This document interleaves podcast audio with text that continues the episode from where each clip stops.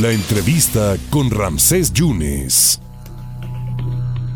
Recurrir con el mejor, con el especialista, nadie mejor que él. Conoce todos los géneros, productor de radio, melómano y lo mejor de todo, amigo mío, el gran Manuel Vázquez. Manuel, dos puntos importantes para tu público aquí del 97.7 y del 101.1 se va el tecladista Fletcher de The Page Mode, este grupo que en los 80 la hicieron en grande y creo que nunca se disolvieron. Bueno, eran cuatro y luego quedaron tres.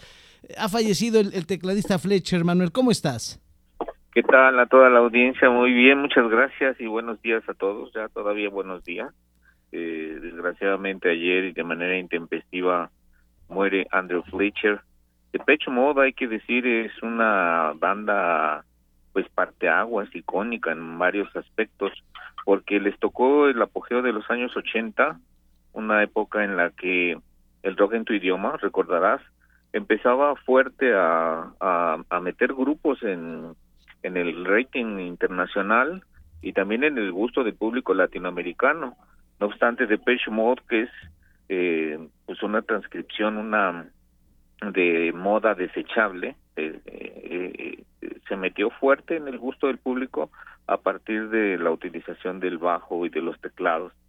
Eh, los teclados empezaban a ser realmente la base, la música sintética o la música hecha con sintetizadores y este hombre con un carácter muy amable, con un carácter muy este muy apacible junto con Martin Gore en, desde 1976 inició una carrera. Él nació en 1961 y murió ayer de manera intempestiva. No se sabe de qué, no han dicho eh, de qué murió, pero de Pitch Mode me imagino que usted lo agarró todavía muy joven. Chamacón, chamacón. Porque, porque fue crossover, fue un grupo que, que captó la atención de los que estaban chavitos en los años 80, pero de los que estaban en plena juventud, quiero decir de 20 a 30 años, de Pitch Mode, en los años 80, y continuó, digamos que se volvió una banda de culto con públicos internacionales. Todavía México vino en el año 2018 con llenos totales. Entonces, realmente es lamentable la muerte de Andrew Fletcher y se le va a extrañar en los escenarios porque pues la banda como bien dices se seguía y creo que sin él ya no será igual. Fíjate que, sí, y, fíjate, Manuel, que eh, eran los padres del rock electrónico, ¿no?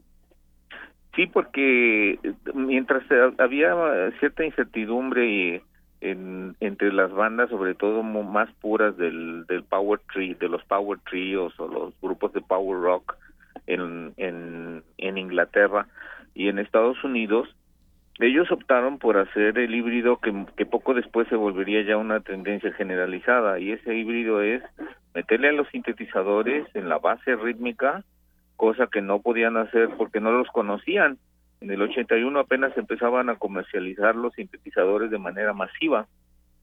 Así es que más allá de ser pioneros, sí consolidaron un sonidazo y hay hay este canciones y discos eh, desde 1981 que pueden atestiguar estos eh, 14 álbumes que con varios números uno a nivel internacional, entre ellos Estados Unidos, en los charts internacionales que se lograron cuajar debido a este sonido tan mágico que Depeche Mode, gracias indiscutiblemente a Andrew Fletcher, pues, lograron tener a lo largo de su carrera. Oye Manuel, y, yo no quiero pasar desapercibido, eh, eh, hace dos miércoles ha fallecido Evangelos Odiseas Papatanasius, pero si le digo así, pues nadie va a ubicar al gran maestro, Vangelis, ¿no? O Vangelis. Vangelis, Vangelis. Sí. sí. tenía un nombre raro y muy significativo, porque imagínate, Odisea del Evangelio, si el Evangelio es el pronunciamiento del advenimiento de las buenas noticias, eso significa evangelos. Entonces, este hombre, compositor de música electrónica orquestal ambiental, fue el precursor de lo que después se llamó, se denominó New Age eh, y que también le entró al rock progresivo y que causó una tremenda impresión al ganar el Oscar por el soundtrack de la película Carros de Fuego, que muchos han de recordar, después Blade Runner de 1982, La Conquista del Paraíso un poco más tarde.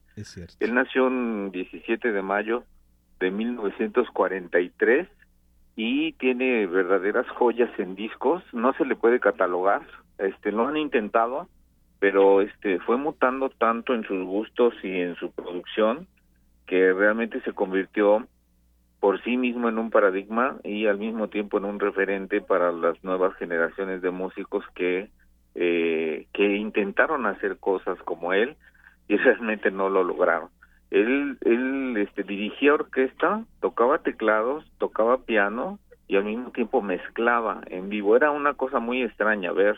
Todavía hay fotos y videos de sus conciertos cuando estaba joven. Eh, estoy hablando de finales de la década del 70 y toda la década del 80. Se pega mucho el comentario de lo electrónico porque Depeche Mode de, de alguna manera se subió a la misma ola de la tecnología que Vangelis.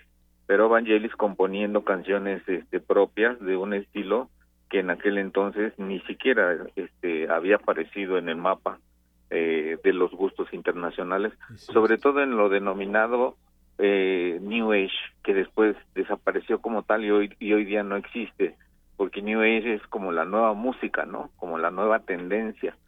Y ahí está el gran, eh, el gran Vangelis, que lo perdimos hace dos semanas, pues justamente el 17 de mayo falleció eh, a una edad avanzada y que se le recordará siempre como un referente de la música fusión y de la nueva música en el mundo. Son, son eh, digamos, son los precursores de, del MIDI, ¿no? También estos, eh, este de Page Mode. Oye, Vangelis no hizo lo de la Odisea 2001, Manuel, o me estoy confundiendo.